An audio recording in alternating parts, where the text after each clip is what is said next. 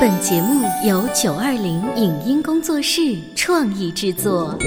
你有你的钻石金龟婿策略，我有我的全家海岛游计划。你扛着单反泡妞马不停蹄，我为孩子捕捉成长的美妙瞬间。你忽略我的魅力，我会证明这是谁的时代。你否定我的生活态度，我决定我的人生蓝图。帅哥俊男靠边站，有了宝宝的潮爸魅力更爆发。窈窕美女靠边站，有了宝宝的辣妈魅力更火辣。我是辣妈，不是老干妈，我为自己代言。我是潮爸，不是太阳能浴霸，我为自己代言。潮爸辣妈。本节目嘉宾观点不代表本台立场，特此声明。教育戏剧是把戏剧方法和戏剧元素应用在教学活动中，让学习对象在戏剧实践中达到学习目标的目的。那么，教育戏剧对孩子的领悟能力有什么提升？它和同理心有什么联系呢？一个两岁的孩子看《哈姆雷特》能看出什么端倪？家长在参与教育戏剧的过程中能获得哪些启迪？欢迎收听八零后时尚育儿广播脱口秀《潮爸辣妈》，本期话题：在话剧舞台边长大的孩子。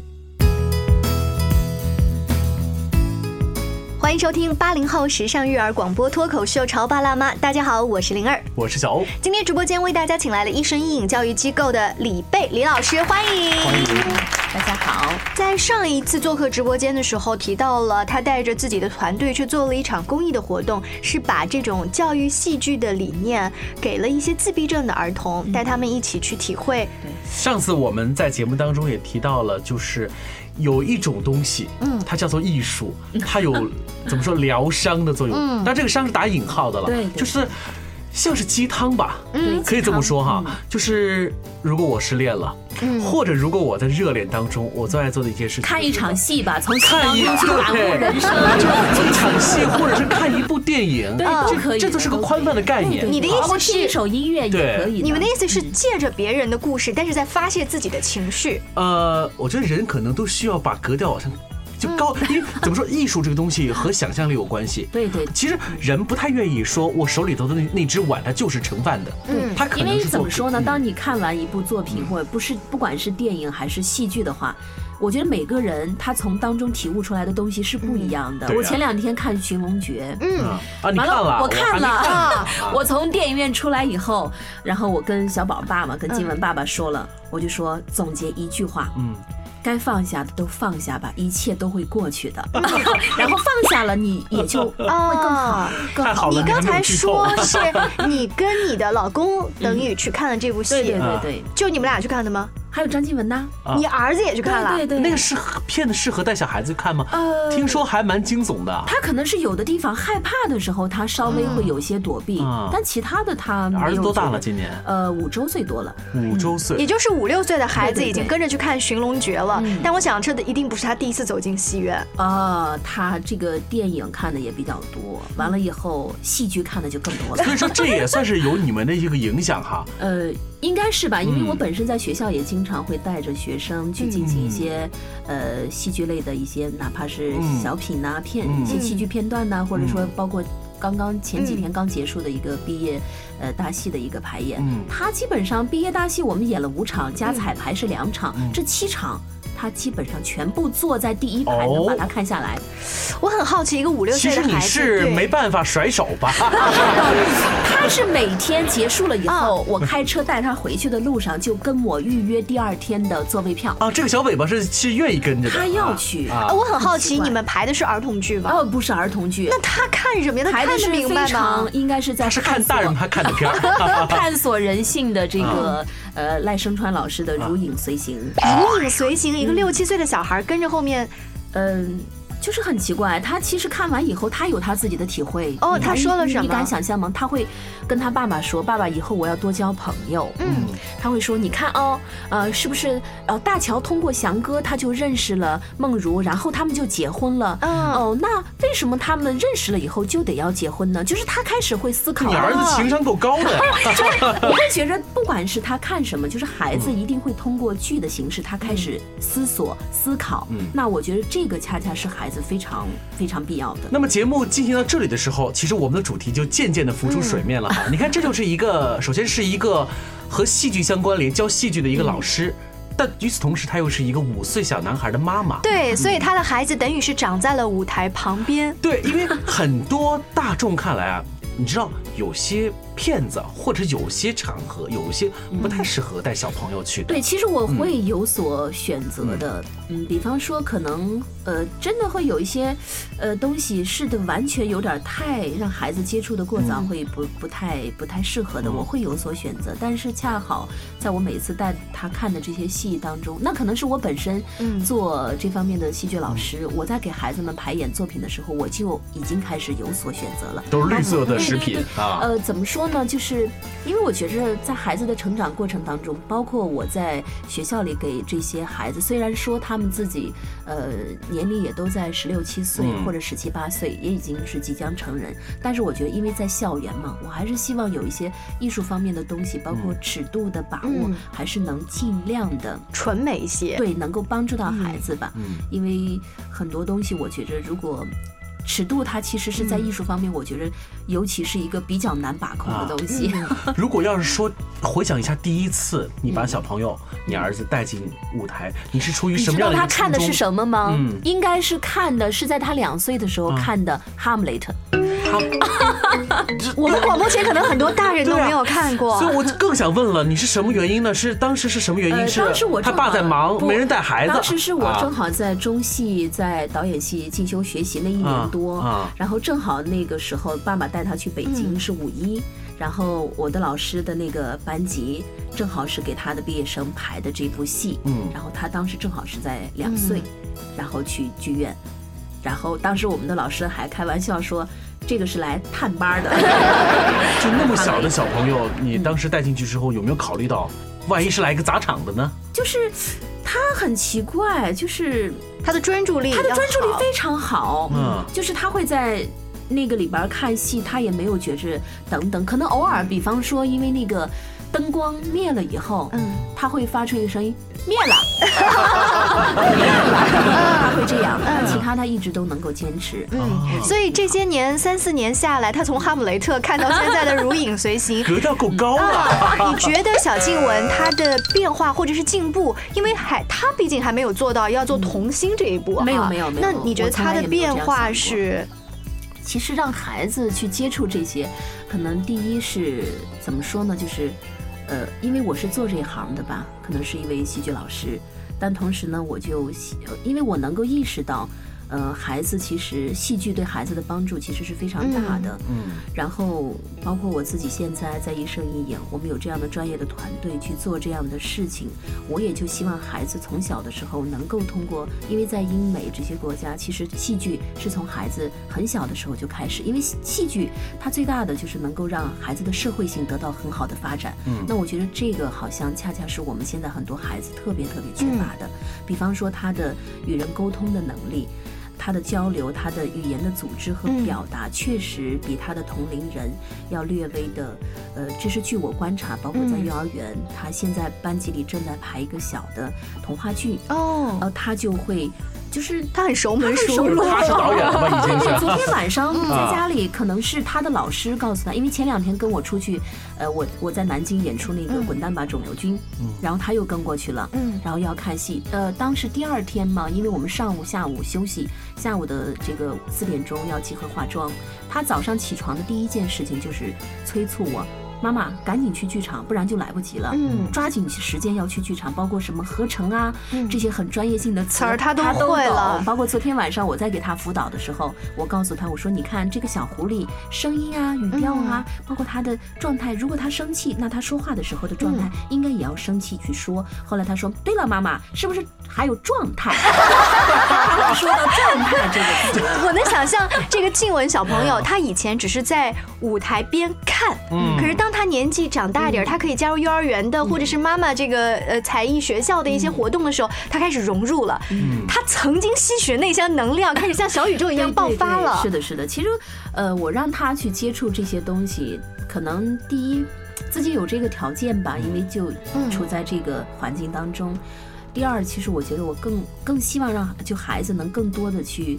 他的知识面，而且我始终坚信，在实践当中成长可能更为重要。嗯，所以我希望他更多的去接触。说到这儿呢，有一些爸爸妈妈会说：“那因为老师你是做这行的，做这个的，对你以后说不定你儿子去考中戏啊、北影啊，都特别方便。你你不是希望他考这个？没有，包括现在做这个一生一影，我们也已经出版了，就是已经开始就是出了自己的这个，呃，因为没有出版，我考虑到想让他有一段时间经过更好的一个检验，我们的十级。教材，我也是当时，其实我心里的初衷是希望能够帮助更多的孩子，但同时有一个小小的私心吧，我就希望这个教材是送给我的儿子，呃，张静文小同学的一份成长礼物。嗯，所以说在我们的这个结构上，包括编排上。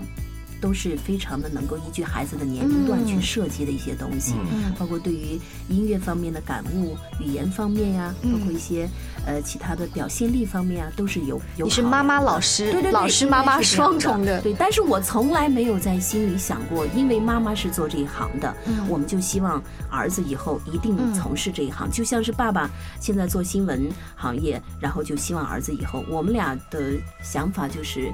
千万别干我们这行，也不是，就是如果他真的喜欢，我们一定不会阻挡他，会助他一臂之力。但是我更多的想法是，希望孩子在这个环境或者是在看戏的过程当中，能够健康快乐，能够更好的去体悟一些。呃，生活的道理能够更好的去感悟他自己周边的一些环境，呃，那社会性得到更好的发展。那李老师，你所接触到的，不管是现在大孩子一些家长，还是说你那些小学员的一身一影的小学员的家长，他们都真的像你这么想吗？还是也有一些功利心的？因为我常常觉得你说到的什么戏剧教育或教育戏剧的这些理念，那我的孩子未来。要不然就考中戏跟北影，我让他去学，对 要不然就当 Angelababy。就是。说，你比方说，每一次我们的小学员有这个参与录节目啊，包括上镜呀，或者说演出的机会，呃，其实每次都是先把别人的孩子安排好了，我们才会想去安排自己的孩子，就给他去锻炼。其实我想的更多的只是锻炼而已，真的没想过通过这个一定要去怎么样。嗯，因为我真的是希望。包括现在我们很多年轻的爸爸妈妈，我们的家长就是少一些功利心。其实孩子未来走哪一条路，呃，我觉着完全是让他自己去掌控他自己的命运，他自己的人生交给他自己。说到交给他自己，我现在突然又对张静文小朋友特别感兴趣哈，活在妈妈的工作范围之内，而且又成长在舞台旁边，他还有哪些有意思的事情呢？我们稍微休息一会儿，马上回来。您正在收听到的是故事广播《潮爸辣妈》。潮爸辣妈播出时间：FM 九十八点八，合肥故事广播，周一至周五每天十四点首播，二十一点重播。网络收听请下载中国广播、荔枝 FM、蜻蜓 FM、企鹅 FM、喜马拉雅以及苹果 Podcast，搜索“潮爸辣妈”订阅收听。微信公众号请搜索“潮爸辣妈俱乐部”，参与节目互动哦。潮爸到，辣妈。准备到，育儿专家，请。中国内地首档八零后时尚育儿广播脱口秀，陪你一起吐槽养育熊孩子的酸甜苦辣，陪你一起追忆自己曾经的小世界。潮爸辣妈。本节目嘉宾观点不代表本台立场，特此声明。教育戏剧是把戏剧方法和戏剧元素应用在教学活动中，让学习对象在戏剧实践中达到学习目标的目的。那么，教育戏剧对孩子的领悟能力有什么提升？它和同理心有什么联系呢？一个两岁的孩子看《哈姆雷特》能看出什么端倪？家长在参与教育戏剧的过程中能获得哪些启迪？欢迎收听八零后时尚育儿广播脱口秀《潮爸辣妈》，本期话题：在话剧舞台边长大的孩子。稍微休息一下，欢迎回来。今天潮爸辣妈的直播间，小欧跟灵儿为大家请来了一生阴影教育的李贝老师，他自己的孩子也在接受一些教育戏剧和戏剧教育的概念。那么从小这个小家伙呢，就陪在着妈妈的排练跟演出舞台旁边，比其他的孩子更早接触了儿童剧、话剧啊，还有什么剧啊？还有还有寻龙诀呢，还有寻龙诀。对，寻龙诀。其实你一开始不是说我要让我家的孩子。学我现在做的这个事儿。你应该把你当时应该不是把学放在第一位的吧？没有没有，从来没有过。我只是觉着怎么说呢？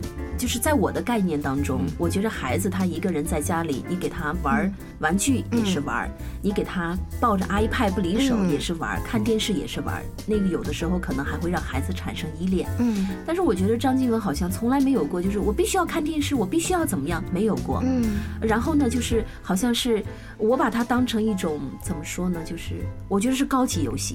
你把它当游戏，你把它当做一种对儿童戏剧教育的研究对象，是吗？也不是，不是研究对象。其实我觉得孩子在这个游戏当中，他是一种很高级的状态。嗯，他会跟其他的小朋友或者跟老师在一起进行互动沟通，他会自己会就是产生很多解决问题的能力。他都解决了什么呀？嗯，比方说他的就小孩的这种同理心就会非常好。怎么说呢？因为在演剧的过程当中嘛，我们都知道，呃，如很多演员就会说，哎，我非常庆幸我学了这个专业，我很庆幸我是一名演员，因为我体悟了，呃，这个各种不同的人生，嗯，然后我扮演或塑造了不同的角色人物，我可以有机会去体验他们的生活，他们的状态。其实戏剧就是这样的啊。你比方说小朋友在这种状态当中，他能够更好的比你告诉他你应该怎么。样？你，不该怎么样？所以你家的张静文小朋友是怎么有同理心的？跟我们来聊一聊吧。嗯，比方说，呃，有的时候，你比方说像昨天，啊，可能是因为我工作忙，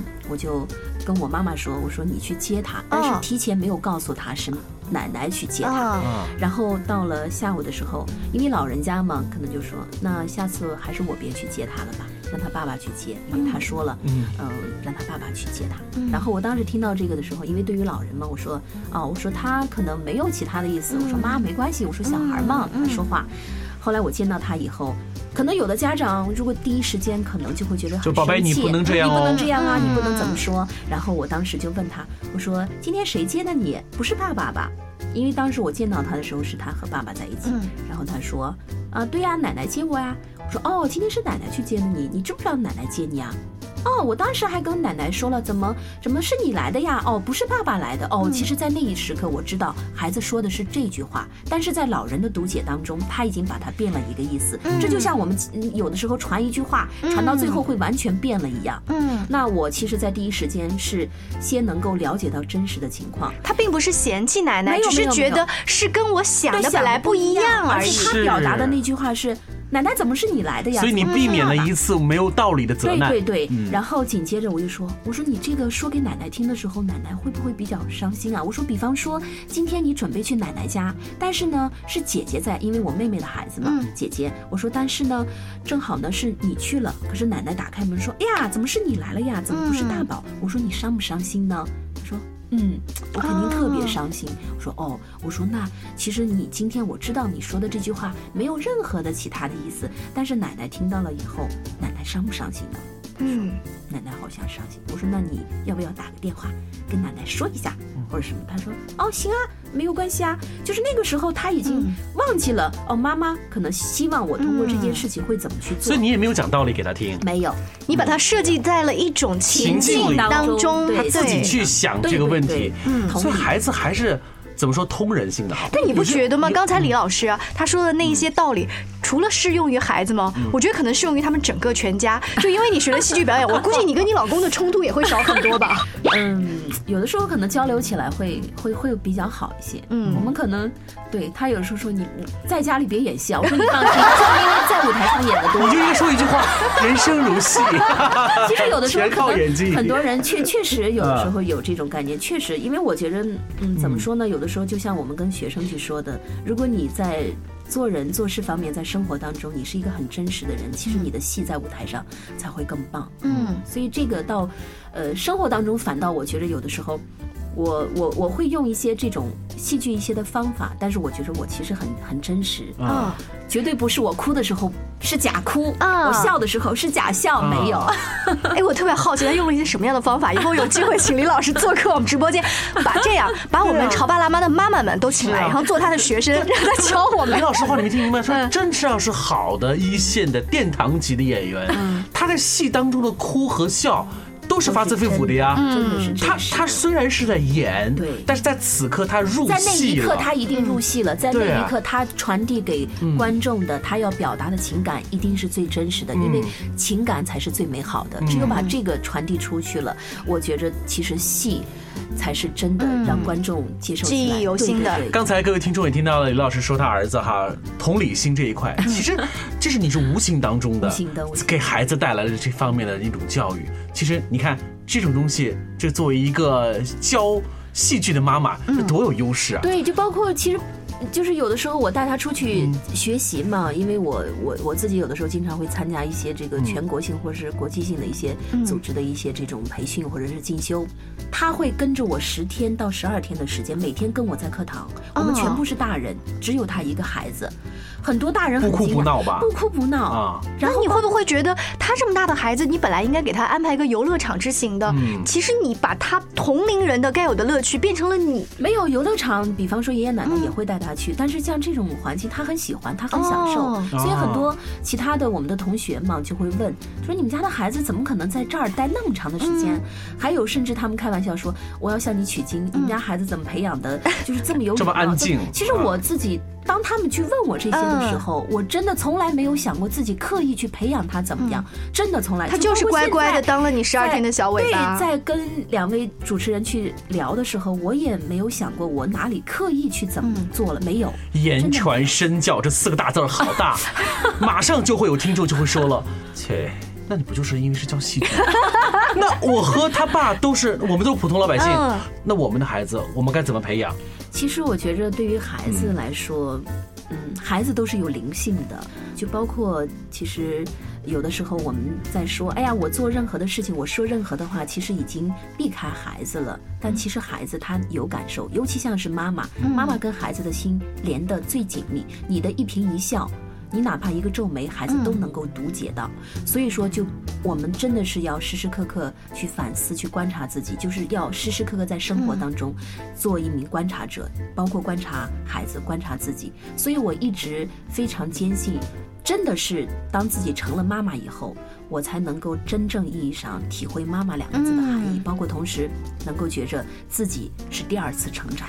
可能这个观察现在在你还多了一个角度，就是你要观察你自己的学生。对对对。呃，我很好奇，像张定文这么大的小朋友，或者可能更大一点的，是你一身影的学员的话，你，你带你自己的孩子，你每天用你那些熟能生巧的技巧哈，你对于那些其实等于是上你就是兴趣班的孩子，你有什么？他们的原生家庭又不像你这样子的。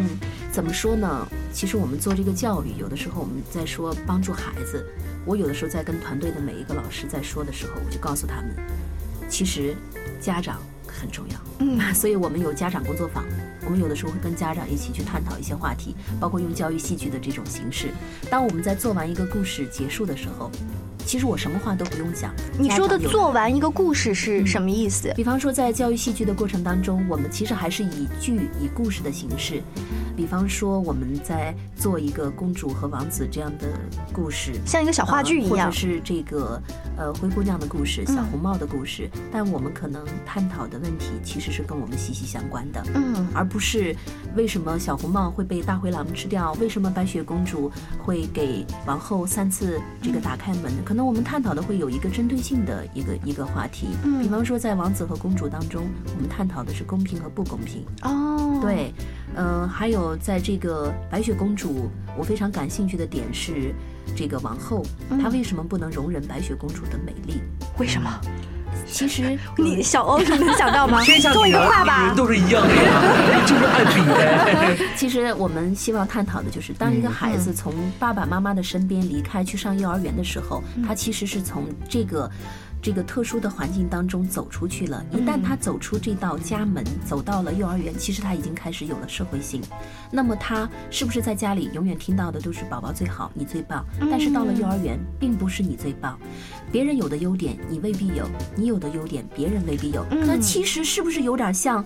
如果有的小朋友今天的比赛没有抽到他，今天的作文他没有拿到一等奖，今天老师没有表扬他，完了，是不是马上就撒泼打赖了？对对对，那是不是想想看，像不像白雪公主当中的王后？她没有办法容忍别人比她美丽，也就是没有办法容忍别人的优秀。王后有一面镜子呀，可以跟她说假话呀。对，所以说我们在这个过程当中一定会去探讨。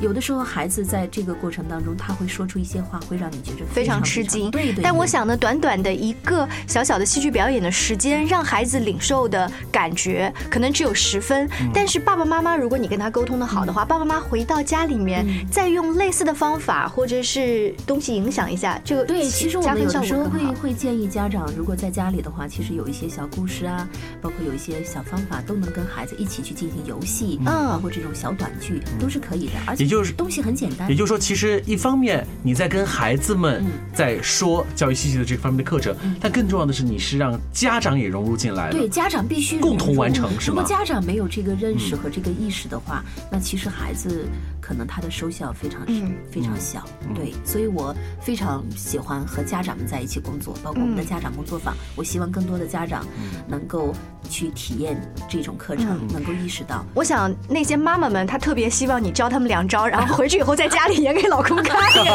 都个个都是奥斯卡。好，非常高兴今天请到一身一影的李贝老师做客直播间，希望有机会可以把这个能言善道的小静雯也请到直播间来，跟我们一起聊一聊。谢谢，我们下期见，拜拜。以上节目由九二零影音工作室创意制作，感谢您的收听。